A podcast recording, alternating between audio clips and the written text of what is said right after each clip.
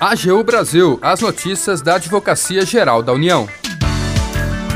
Olá, está no ar o programa AGU Brasil. Eu sou Jaqueline Santos e a partir de agora você acompanha os destaques da Advocacia Geral da União. A AGU obtém no STJ suspensão de liminar que poderia prejudicar mercado de energia elétrica. A atuação preserva a competência da ANEEL para regular o setor. E você ainda vai ouvir. Você sabe a diferença entre anulação, revogação e convalidação do ato administrativo? A AGU explica. Siga as redes sociais da Advocacia Geral no Twitter, YouTube, Facebook e Instagram. E acompanhe também as notícias no portal gov.br/agu.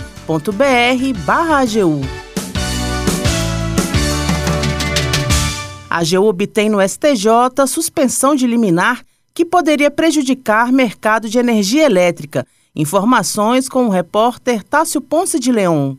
O Superior Tribunal de Justiça acolheu um pedido da AGU e suspendeu os efeitos de uma decisão do Tribunal Regional Federal da Primeira Região que poderia causar graves danos ao mercado de energia elétrica nacional. A atuação ocorreu após uma comercializadora de energia entrar com uma ação questionando pontos de uma resolução normativa da Agência Nacional de Energia Elétrica, a ANEEL. A norma estabelece a forma de cálculo do denominado preço de liquidação de diferenças. O PLD pode ser definido como o preço utilizado para valorar as diferenças entre a energia contratada pelos agentes do setor elétrico nacional e a quantidade efetivamente gerada ou consumida. Na prática, isso significa que quem entregou menos energia do que deveria ou quem consumiu mais do que o previsto precisa efetuar o pagamento desse saldo. A comercializadora questionava o uso de custos da usina hidrelétrica de Itaipu na fixação do valor mínimo do PLD. Para a requerente, pelo caráter binacional da hidrelétrica, a tarifa levaria em conta aspectos estranhos ao que determina o decreto número 5163 de 2004. Em primeiro grau, a Justiça Federal negou os pedidos. Ainda assim, a empresa recorreu ao TRF1, que concedeu liminar favorável. Com isso, o valor mínimo caiu de R$ 69 para 15 reais o megawatt-hora, apenas em benefício da recorrente. Diante disso, a AGU entrou com um pedido de suspensão de liminar dirigido à presidente do STJ.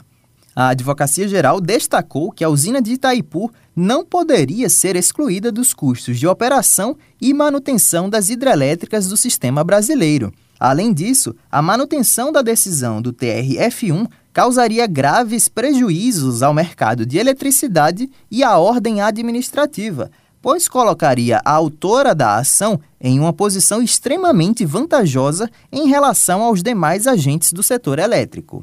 A presidente do STJ acolheu a tese da AGU.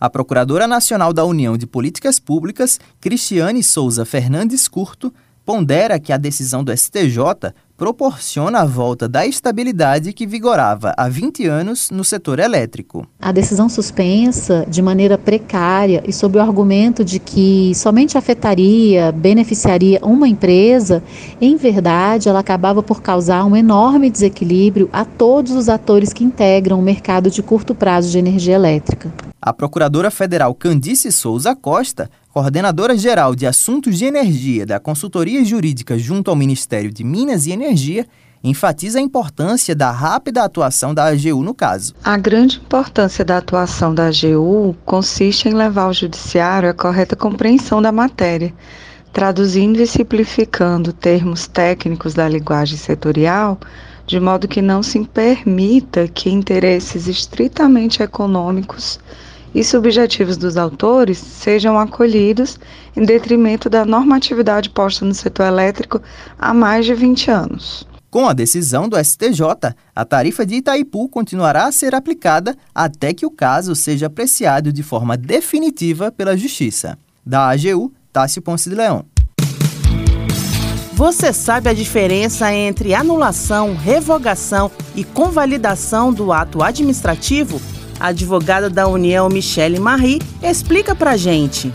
Os atos administrativos são considerados legítimos e, em regra, produzem efeitos desde a sua criação por conta da presunção de legitimidade. Entretanto, podem existir defeitos na criação desses atos que levem à necessidade do desfazimento ou da correção. Assim, o ato deverá ser anulado quando existir alguma ilegalidade na sua formação. Atos contrários à lei não podem permanecer no mundo jurídico, como, por exemplo, no caso de um município desapropriar bem imóvel pertencente à União. A própria administração pode declarar que o ato é nulo e, nesse caso, exercerá o que chamamos de autotutela. Também o Poder Judiciário pode declarar a nulidade do ato. Como o ato administrativo está com vício de legalidade na sua origem, ele deve ser considerado como se nunca tivesse existido, e a esse efeito dá-se o nome de ex tunc. Todavia, no que se refere aos terceiros de boa-fé, esse efeito não será aplicado. Em relação à revogação, só a administração pública pode desfazer um ato considerado válido, por não mais interessar a ela mantê-lo, por não ser considerado conveniente, útil ou oportuno. Como, por exemplo, no caso de a administração receber, após a publicação do edital de licitação,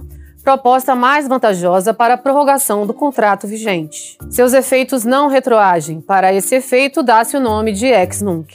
Sobre o assunto, a súmula 473 do STF dispõe que a administração pode anular seus próprios atos, quando eivados de vícios que os tornem ilegais porque deles não se originam direitos, ou revogá-los por motivos de conveniência e oportunidade, respeitados os direitos adquiridos, e ressalvadas em todos os casos a apreciação judicial. Sobre a convalidação, ela opera a correção no ato administrativo quando ele possui os chamados vícios sanáveis. Seus efeitos serão sempre retroativos à data da realização inicial do ato. Serão considerados como sanáveis os vícios relacionados à competência, desde que não seja exclusiva e a forma do ato caso a lei não estabeleça forma determinada. A convalidação tem previsão expressa no artigo 55 da Lei 9784. Quer saber mais sobre a AGU e o mundo jurídico? Hashtag AGU Explica.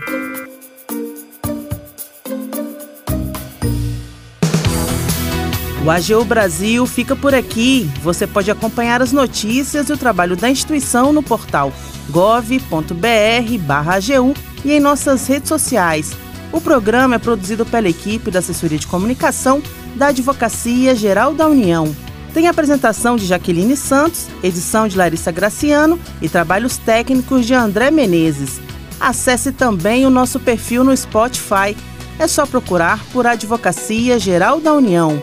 Sugestões de pauta ou comentários podem ser enviados no e-mail pautas.agu.gov.br. E até mais!